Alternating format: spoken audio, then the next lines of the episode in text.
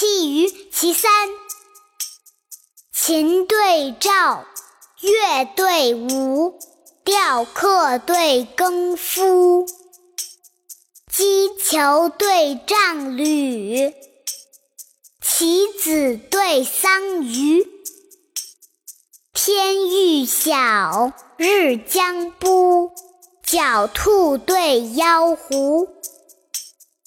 读书甘刺骨，煮粥惜焚须。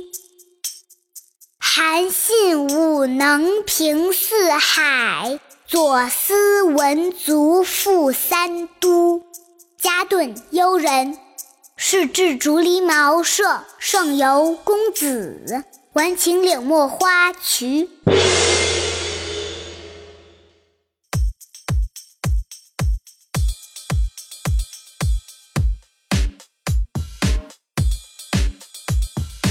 琴对照，乐对吴，雕刻对耕夫，击球对杖履，棋子对桑榆。天欲晓，日将晡，狡兔对妖狐。读书干刺骨，煮粥惜焚须。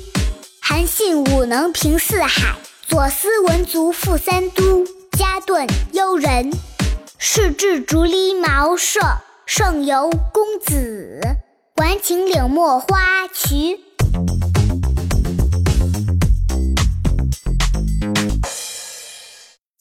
下面跟着二丫一句一句的一起读：琴对照，琴对照；乐对舞，乐对舞；雕刻对耕夫。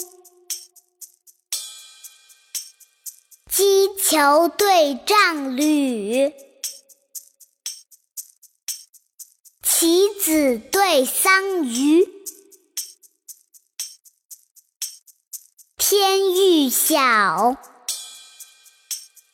日将晡，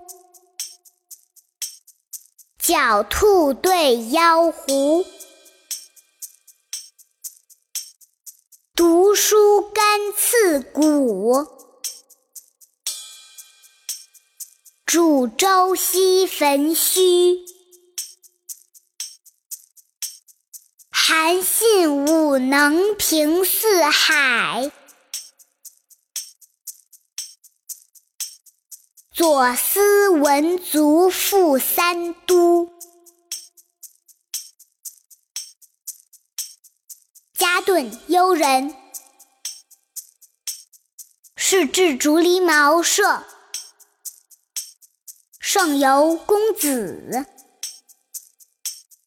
晚晴柳陌花渠。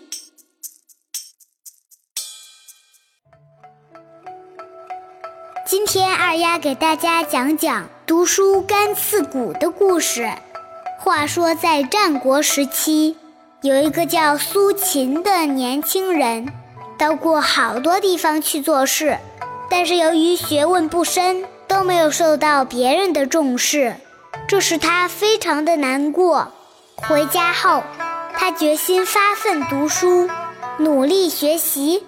他怕晚上读书容易睡着，就拿一把锥子放在桌上，一打瞌睡就用锥子上的针往大腿上刺一下，这种疼痛就可以让他保持清醒，好好学习。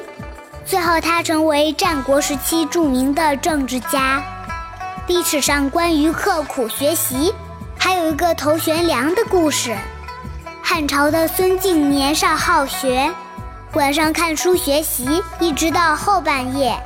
他也怕打瞌睡影响读书，就用绳子把自己的头发拴在了房梁上，只要他困了，头一低，就会被拽一下。这样就会继续读书啦。他年复一年的刻苦学习，也成了当时有名的大学问家。这两个典故合起来，就是人们常说的“头悬梁，锥刺股”。这在我《三字经》的那个节目里曾经说过。听了这些故事，我们能深深地感受到古代人刻苦读书的精神。但是学习也是一件很快乐的事情呢。我们不但知道了很多的事情和道理，也可以通过学习实现自己的理想，体现自己的价值，这不是很好吗？小朋友们，你们今天学习了吗？我是爱学习的二丫，我们下期再见，拜拜。